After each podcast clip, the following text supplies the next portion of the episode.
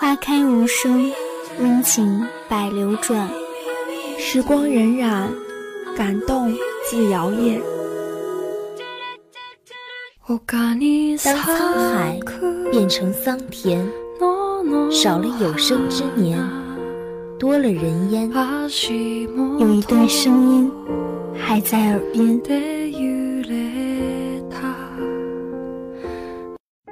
我用尽一生的力气，为你在心中恳切的祈祷。唯愿岁月有情，许你一世阳光。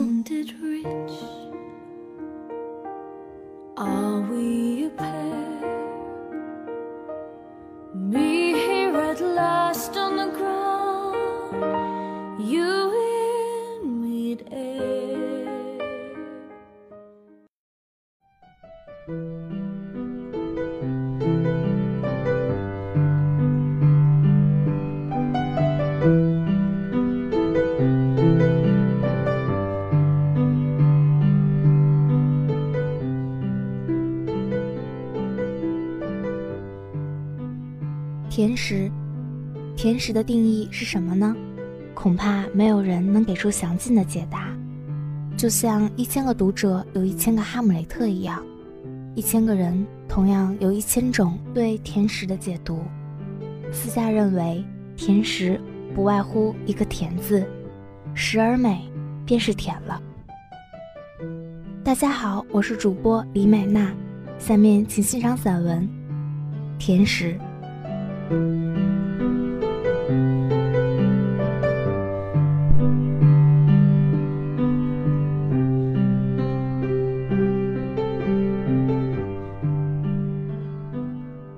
以甜食为题，的确有一点点私心在其中，好像每一个女生都有着对甜食炽烈的热爱，像是痴迷于一种甜腻的幻想。其实各种滋味很耐人深思。甜食的精致，就好像南方的味道，糯软而香甜，又好像西欧的气息，浪漫而尊贵。对甜食的挚爱，就是对精致生活的执着吧。就好像愿意执一卷书，品一杯清明，在一个有阳光的角落里打发一个安静的午后。愿不倾城，不倾国，只倾我所有。总是执拗的喜欢这句话，喜欢这样的生活态度，便倾尽所有，却绝不自轻自贱，珍视自己却并不矫情。就像喜欢甜食，却不该过分，保持着原有的风度，即便痴迷也显得清浅自持。即使喜欢了甜的味道，我总不好辜负了它。每每也曾仔细想起那滋味儿。甜蜜的滋味有好多种，每个人也该有不同的定义。就我而言，如奶油般，第一口就叫人眯了眼，感到绝对的满足，倒是最下乘的了。再下去几口，就不再有任何惊喜，甚至过后口中还觉得油腻腻的不适。有种小菜名为糯米藕，是将藕洗净后塞入糯米，放入锅中，加上红糖、白糖、枣子。再讲究的还有几味中药，加水煮熟后切片，再淋上桂花蜜而制成。想来倒是颇费功夫，味道自然是极为不错的。糯米原有香甜，再加上桂花的清香，却有莲藕的清凉调和，吃起来并不腻人。这便是又高了一层的甜。若说真能甜到心坎里，还得说起茶叶。也许有人觉得茶汤清苦，还有青涩，与甜没有什么干系。其实花茶也有甜得很的，铁观音也有着浓郁的茶味儿，其中却也夹杂着甘甜。即便是清苦的白茶，入口也必有回甘。这样的甘甜虽然淡淡的，但却并不清浅，回味在唇齿间，久久不去。我觉着这该是第二等的甜味儿了，第一种必该是山泉水的味道。在山间生活的人以老井打水，日日喝着在岩石缝中的泉水，都该浸着清香了吧。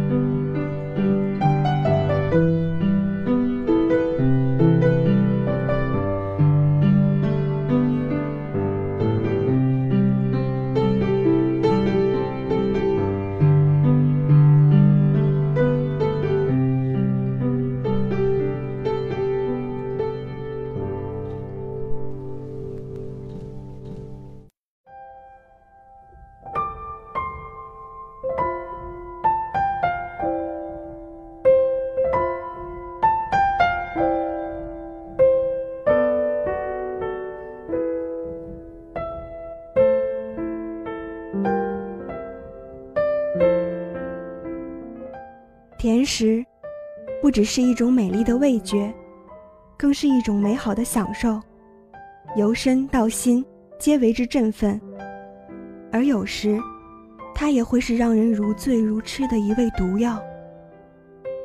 大家好，我是主播王淑璇，接下来请欣赏小说《遇见提拉米苏》。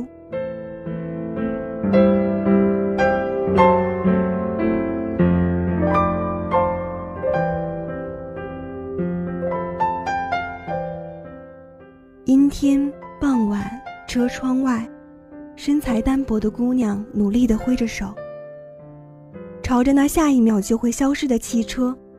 车内，少年一脸淡漠，甚至不曾偏过一下那高贵的头。车子绝尘而去，除了轻微的引擎声，就止于一片死一般的寂静。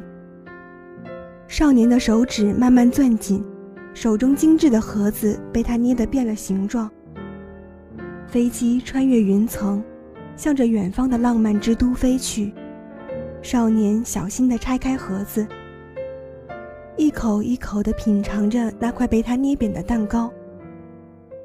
默默收拾好行装的少女来到厨房，桌子上还剩下一小块蛋糕，和她手里的正好是完整的一个。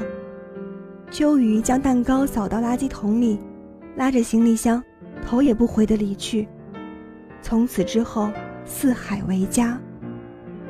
没什么大不了，不过就是跟十年前一样，做一个没有哥哥、没有家的孤儿，就当从来没有遇见过他罢了。飞机准时降落，夏晨走下舷梯。巴黎果然名不虚传。或许这该是一个崭新的开始。然而，又有几人？能在命运齿轮的倾轧下逃脱呢？他如自己所愿，开始了新的生活，新的环境，新的学校，新的习惯，新的女友。渐渐的，那张曾无数次出现在梦里的容颜越发模糊了，那曾声声响在耳边的哥哥也已听不清了，那曾怎么也戒不掉的提拉米苏。终于不再让他垂涎了。或许这样最好不过。那遗忘了、飘散了的曾经，错误的过往。一个阴天的午后，不知怎的，他突然想起离开的那天，像极了这个天气。透过女友的脸，不知为何，好像看到了那个单薄的姑娘绝望的目光。女友伸过勺子，把什么递到他嘴边，他下意识地张嘴吞下，动作自然的，好像无数次重复过。他愣住了，女友却扑哧一笑。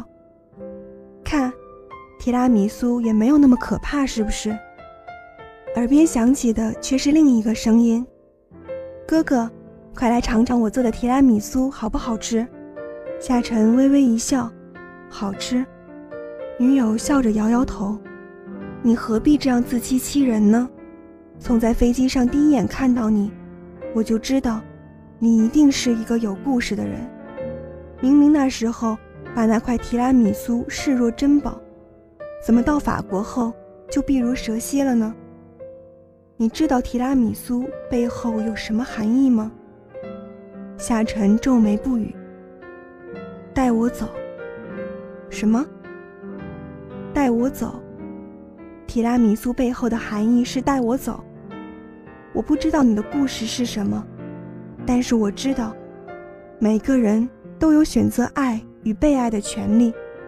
既然这个选择让你这么痛苦，为什么不选择回头呢？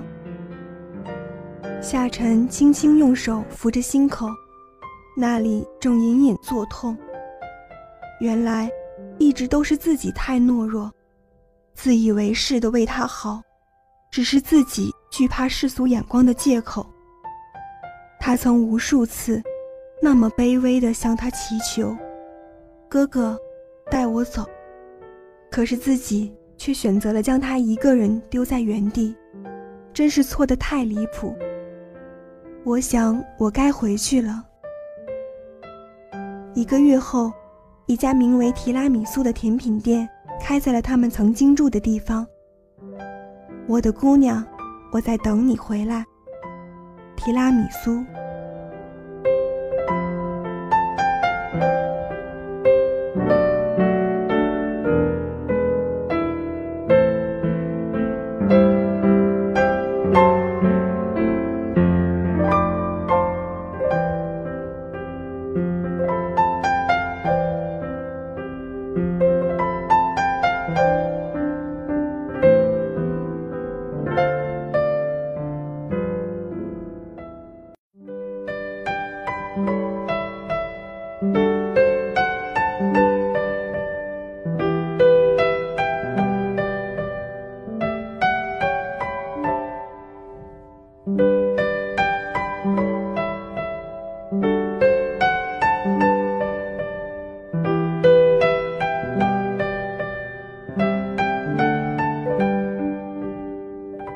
世间最美也最甜的，莫过于那些尚且年少的爱恋；世间最真也最诚的，莫过于那些心间念念的亲情。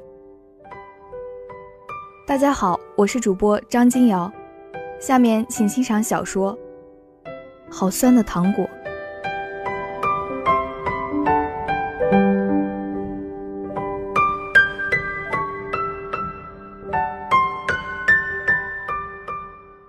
每个人心中都会有一片森林，迷失的人迷失了，相逢的人会再相逢。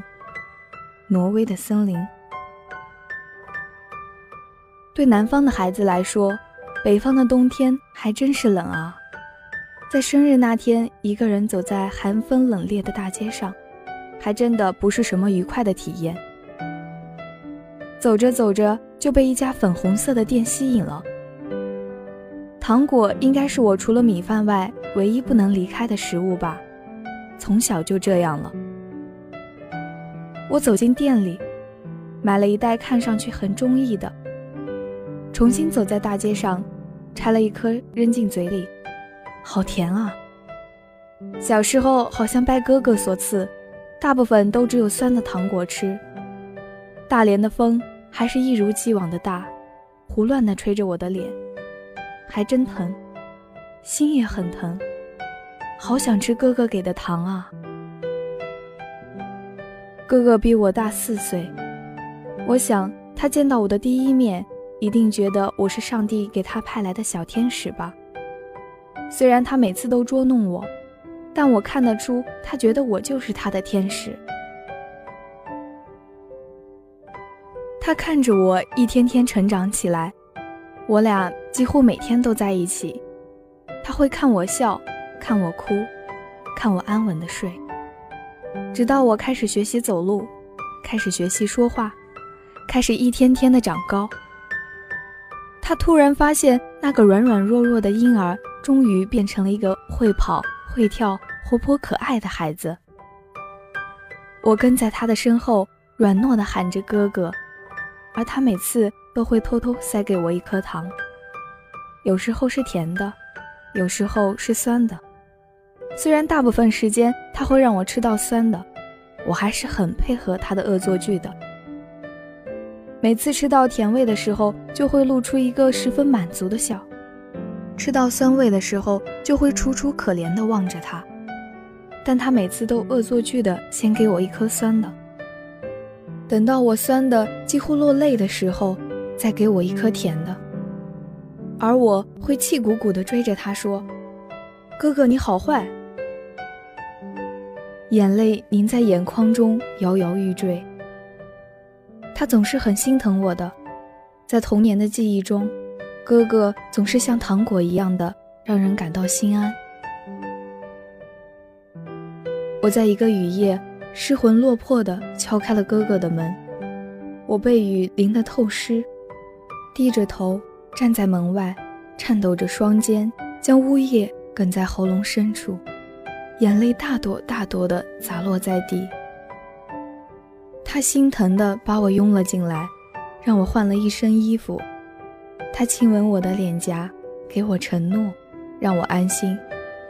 他说：“我会保护你的，哥哥会保护你的。”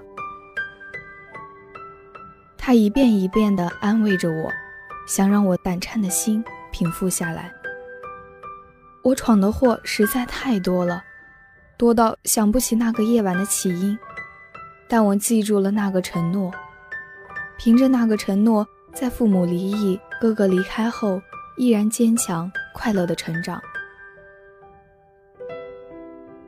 哥哥离开后的第一个生日，第一次变成了一个人，没有了妈妈的爸爸，好像一直在喝酒，而我仿佛同时失去了爸爸妈妈，还有哥哥。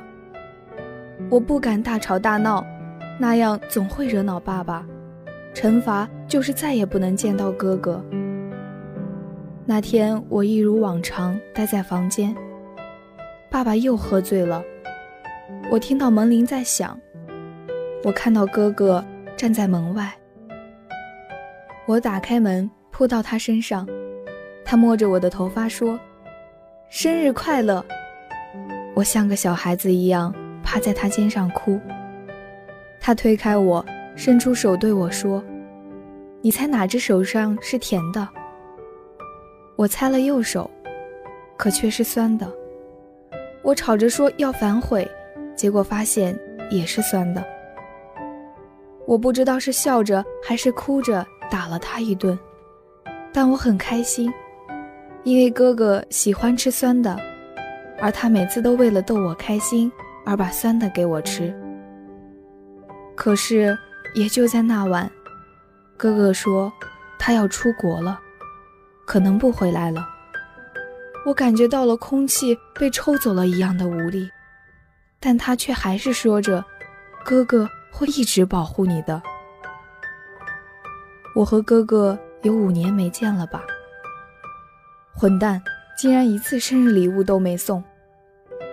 等到以后见到他，一定要责问他。怎么可以这样对他的天使？起码给颗糖啊，酸的也行啊。每个爱吃甜食的女孩运气都不会太差。爱吃甜食不仅是一种爱好，更是一份态度。我爱甜食，我的生活也必将过得如此甜蜜。